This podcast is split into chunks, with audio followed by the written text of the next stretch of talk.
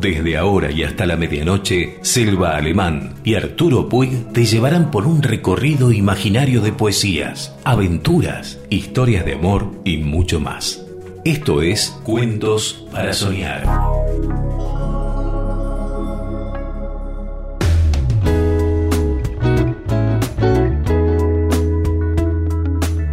Hola, buenas noches. Buenas noches. Aquí estamos otra vez con Cuentos para Soñar. Tenemos varias cosas, ¿eh? Sí.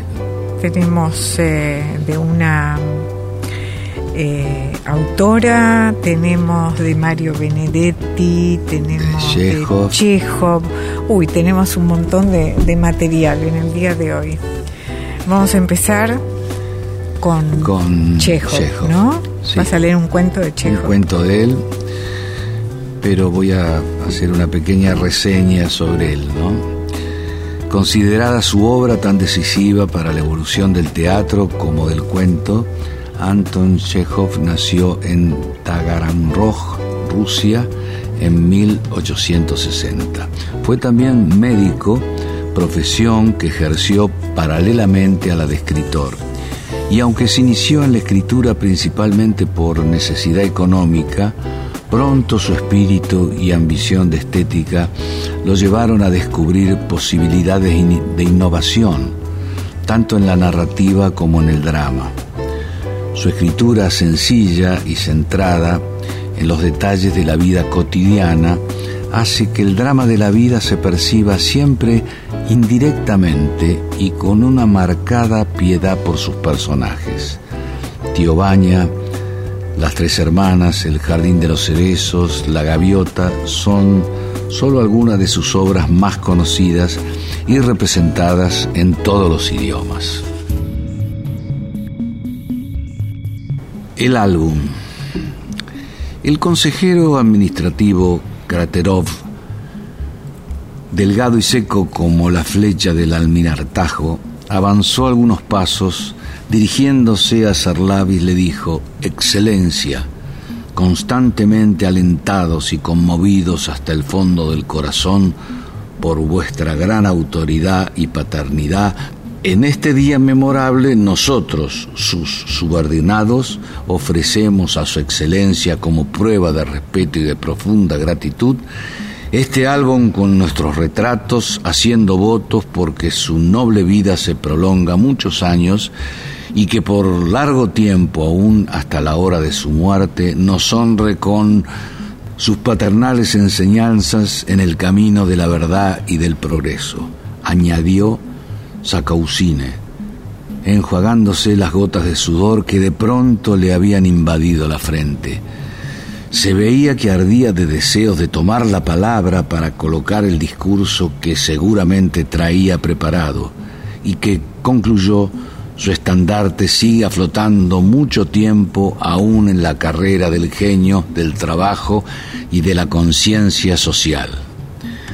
Por la mejilla izquierda de Sarlavis, llena de arrugas, se deslizó una lágrima. Señores, dijo con voz temblorosa, no esperaba yo esto, no podía imaginar que celebraban mi modesto jubileo Estoy emocionado, profundamente emocionado, profundamente, y conservaré el recuerdo de estos instantes hasta la muerte. Créanme, amigos míos, les aseguro que nadie les desea tanto como yo tantas felicidades. Si alguna vez ha habido pequeñas dificultades, ha sido siempre en bien de todos ustedes. Serlavis, actual consejero de Estado, dio un abrazo a Kraterov, consejero de Estado Administrativo, que no esperaba semejante honor y que palideció de satisfacción. Luego, con el rostro bañado en lágrimas, como si le hubieran arrebatado el precioso álbum en vez de ofrecérselo, hizo un gesto con la mano para indicar que la emoción le impedía hablar. Después, calmándose un poco, Añadió unas cuantas palabras muy afectuosas, estrechó a todos la manos y en medio del entusiasmo y de sonoras aclamaciones se instaló en su coche abrumado de bendiciones. Durante el trayecto sintió que su pecho invadido de júbilo Era desconocido hasta entonces y de nuevo se le saltaron las lágrimas. En su casa lo esperaban nuevas satisfacciones. Su familia, sus amigos y conocidos le hicieron tal ovación que hubo un momento en que creyó sinceramente haber efectuado grandes servicios a la patria y que hubiera sido una gran desgracia para ella que él no hubiera existido. Durante la comida del jubileo no cesaron los brindis, los discursos, los abrazos y las lágrimas. En fin, que Serlavis no esperaba que sus méritos fuesen premiados tan calurosamente. Señores, dijo en el momento de los postres, hace dos horas he sido indemnizado por todos los sufrimientos que esperan al hombre que ha puesto al servicio no ya de la forma ni de la letra, si se me permite expresarlo así, sino del deber. Durante toda mi carrera he sido fiel al principio que no es el público el que se ha hecho para nosotros, sino nosotros los que estamos hechos para él. Y hoy he recibido la más alta recompensa. Mis subordinados me han ofrecido este álbum que me ha llenado de emoción. Todos los rostros se inclinaron hacia el álbum para verlo. ¡Ay, qué bonito es! dijo Olga, la hija de Serlavis. Estoy segura de que no cuesta menos de 50 rublos. ¡Oh, es magnífico! ¿Me lo das, papá? Tendré mucho cuidado con él. ¡Ay, es tan bonito! Después de la comida, Olga se llevó el álbum a su habitación y lo guardó en su secreter. Al día siguiente arrancó los retratos de los funcionarios, los tiró al suelo y colocó en su lugar los de sus compañeras de colegio. Los uniformes se dieron el sitio a las esclavinas blancas. Colas, el hijo pequeño de su excelencia, recortó los retratos de los funcionarios y pintó sus trajes de rojo. Colocó bigotes en los labios afeitados y barbas oscuras en los mentones. Cuando no tuvo más para colorear, recortó siluetas y las atravesó con un aguja a los ojos para jugar con ellas a los soldados. Al consejero Kraterov lo pegó de pie en una caja de fósforos y lo llevó colocado así al despacho de su padre. Papá, papá, mira un momento. Serlavi se echó a reír movió la cabeza y enternecido dio un sonoro beso en la mejilla de Nicolás. Vamos, enséñaselo a mamá para que lo vea ella también.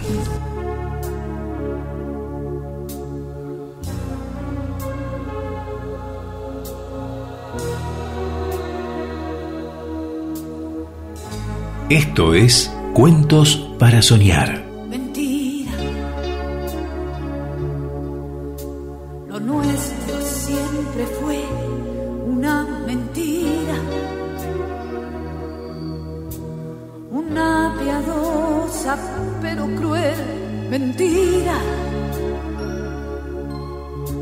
esas palabras bellas que se dicen y dejan en el fondo cicatrices.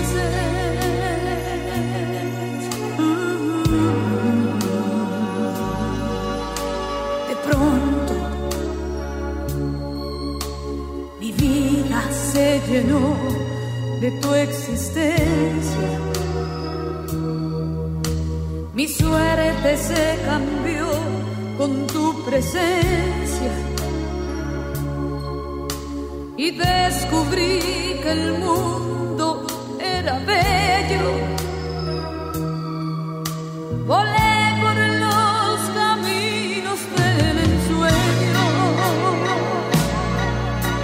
y fui creyendo en ti sin sospechar que soy.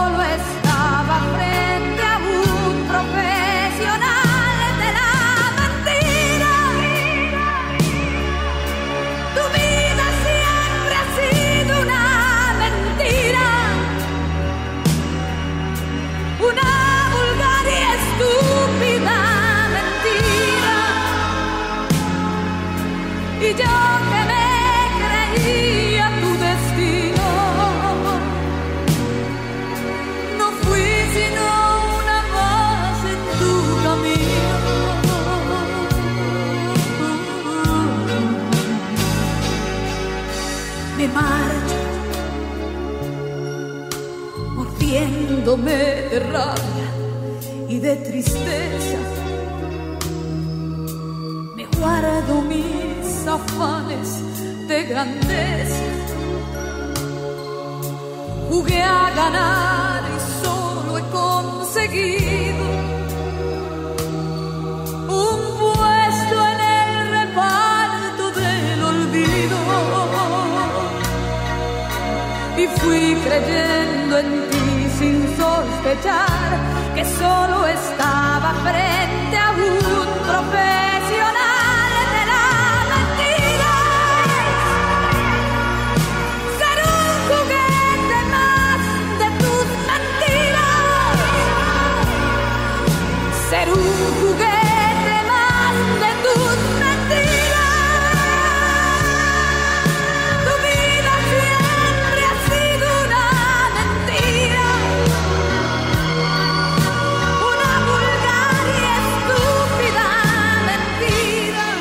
Estás en Cuentos para Soñar con Selva y Arturo.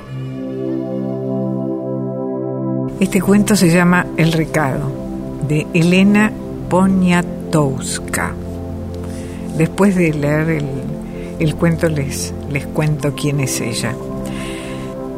Vine, Martín, y no estás. Me he sentado en el peldaño de tu casa, recargada en tu puerta, y pienso que en algún lugar de la ciudad, por una onda que cruza el aire, debes intuir que estoy aquí. Este es tu pedacito de jardín.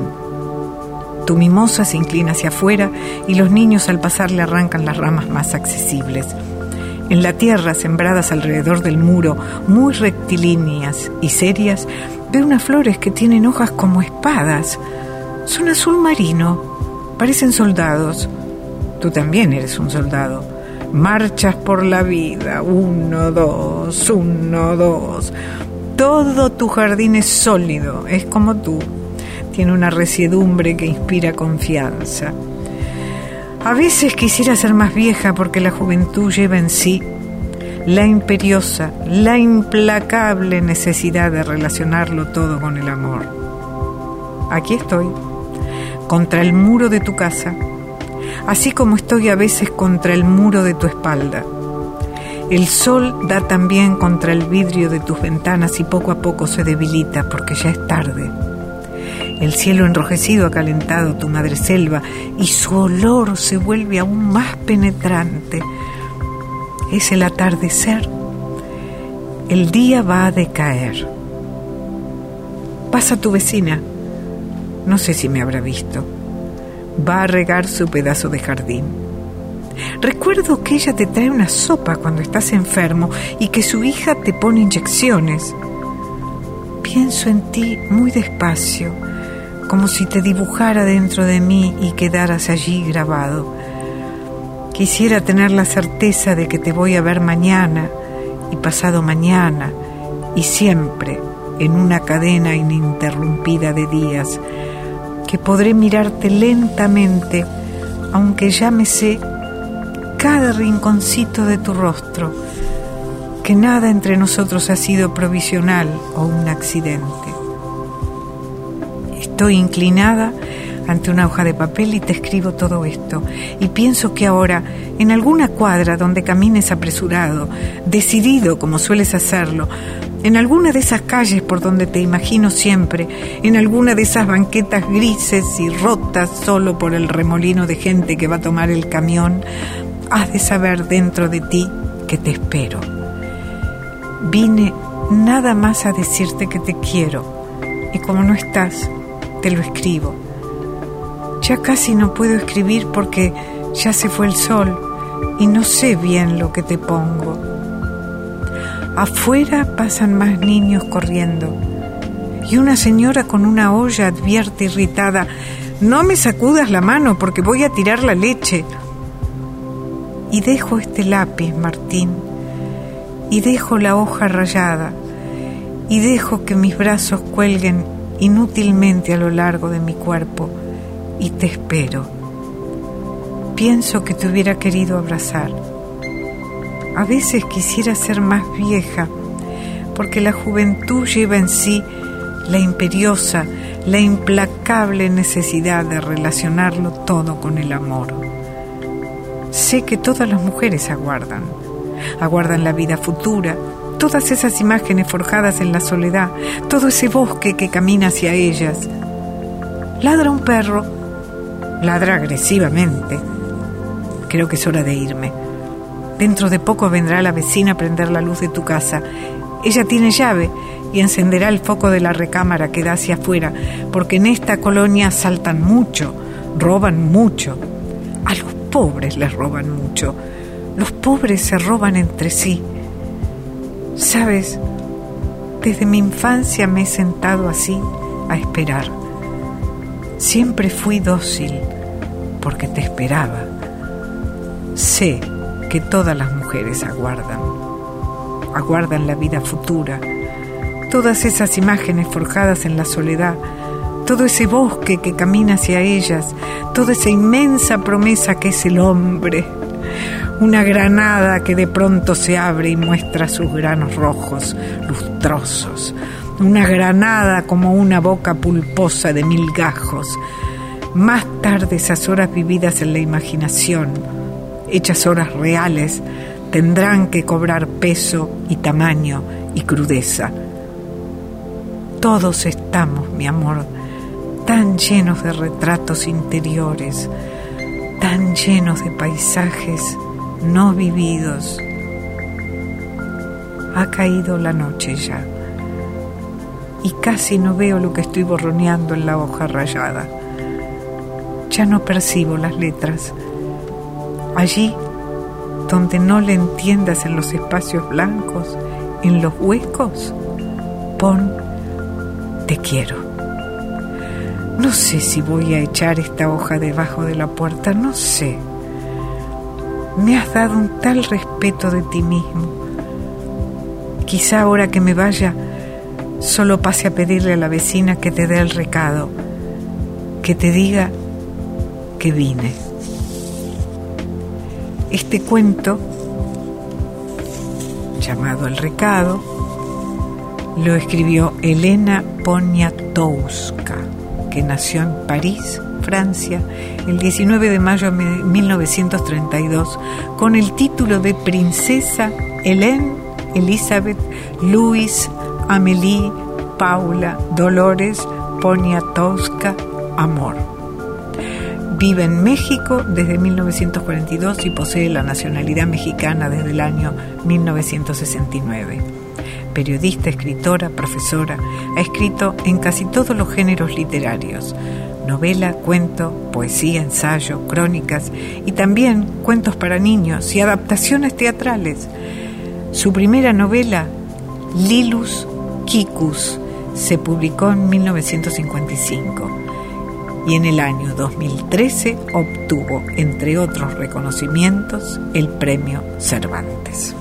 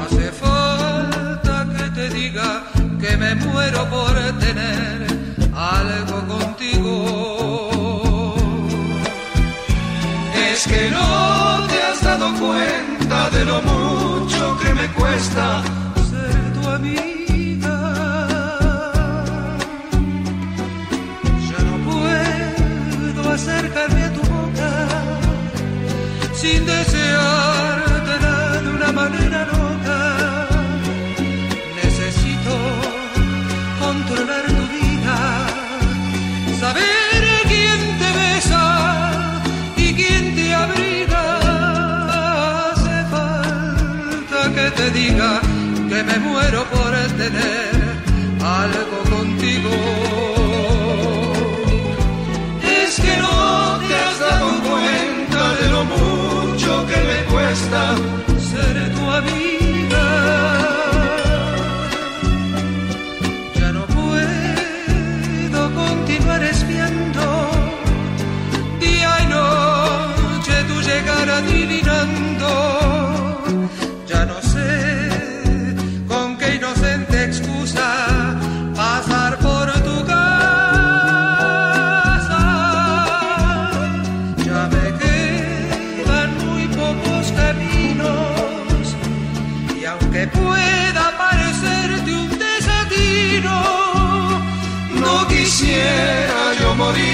sin tener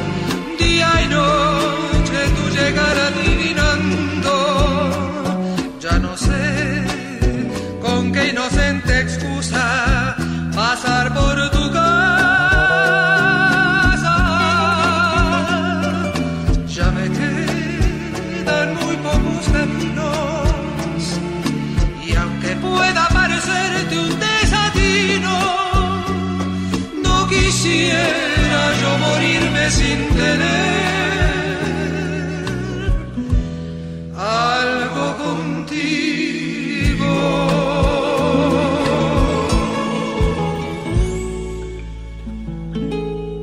y Arturo nos cuenta. Mario Benedetti, cada ciudad puede ser otra. Cada ciudad puede ser otra cuando el amor la transfigura.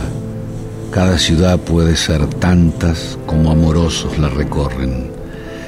El amor pasa por los parques casi sin verlos, amándolos, entre la fiesta de los pájaros y la homilía de los pinos cada ciudad puede ser otra cuando el amor pinta los muros y de los rostros que atardecen uno es el rostro del amor.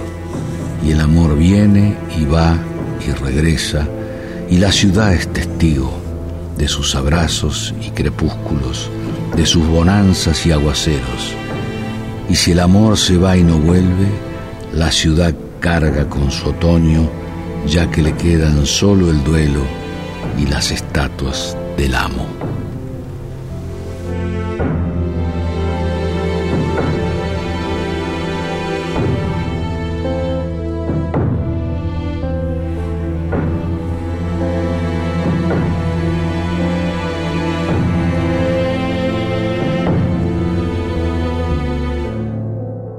Cuentos para soñar. La mejor manera de terminar tu día. Vamos a continuar con las breves leyendas sobre las flores. Este es el crisantemo. En la selva negra, Alemania, vivía un campesino llamado Hermann. La víspera de Navidad, cuando regresaba a su casa, encontró un niño pequeñito, tendido sobre la nieve. Lo tomó en brazos y lo condujo al modesto hogar donde le aguardaban su esposa e hijos, quienes, compadeciéndose del pobre niño, compartieron alegremente con él la humilde cena que tenían preparada para aquella festividad. El pequeño forastero permaneció toda la noche en la cabaña y a la mañana siguiente, después de revelar que era el niño Jesús, desapareció. Cuando volvió a pasar Germán por el lugar donde había encontrado al niño, vio que había nacido entre la nieve unas flores hermosísimas. Tomando un buen puñado de ellas, las llevó a su esposa, quien les dio el nombre de crisantemos. Esto es, flores de Cristo, o más propiamente, flores de oro. Y en lo sucesivo, toda Nochebuena, en memoria del pequeño visitante, Germán y los suyos daban a algún niño pobre parte de la cena.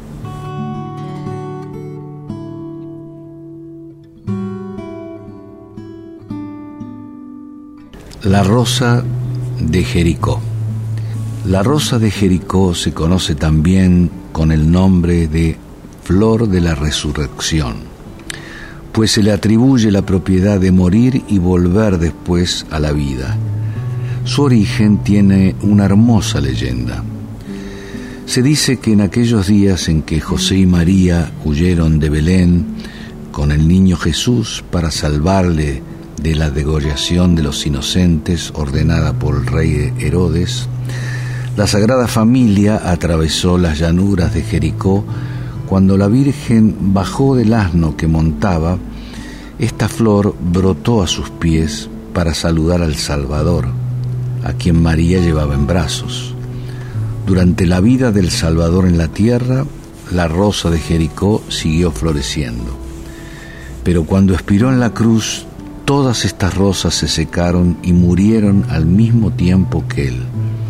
Sin embargo, tres días después, Cristo resucitó y las rosas de Jericó volvieron a la vida, brotando y floreciendo sobre la llanura, como señal de la alegría de la tierra por la resurrección de Jesús.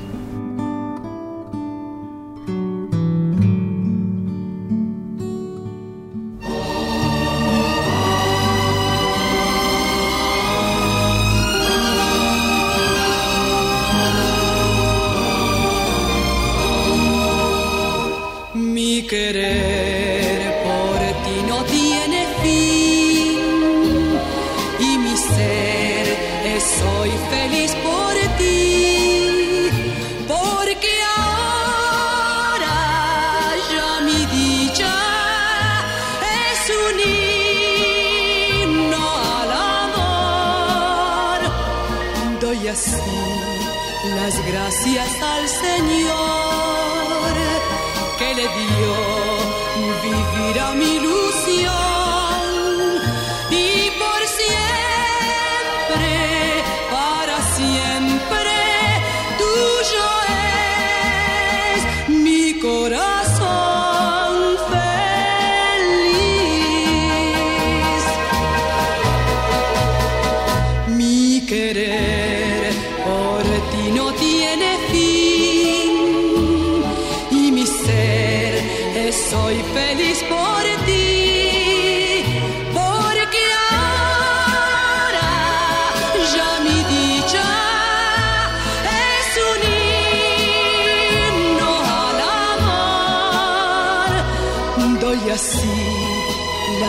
gracias al Señor que le dio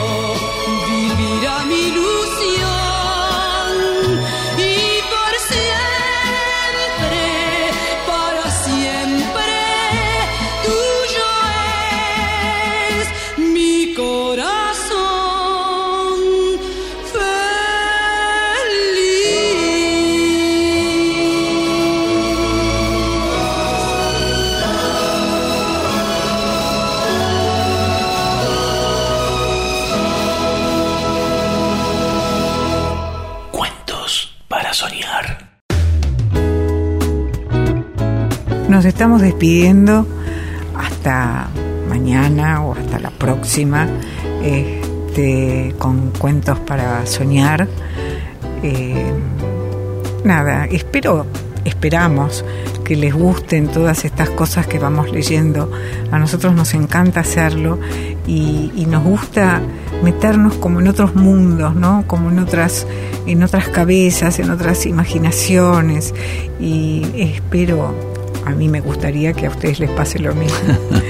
Así que bueno, nos despedimos hasta la próxima. Hasta la próxima por Radio Regina fm.com. Buenas noches. Buenas noches.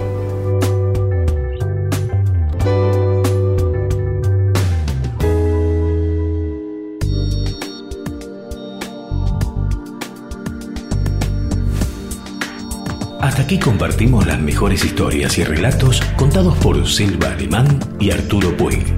Nos reencontramos pronto, antes que termine cada día, para volver con más cuentos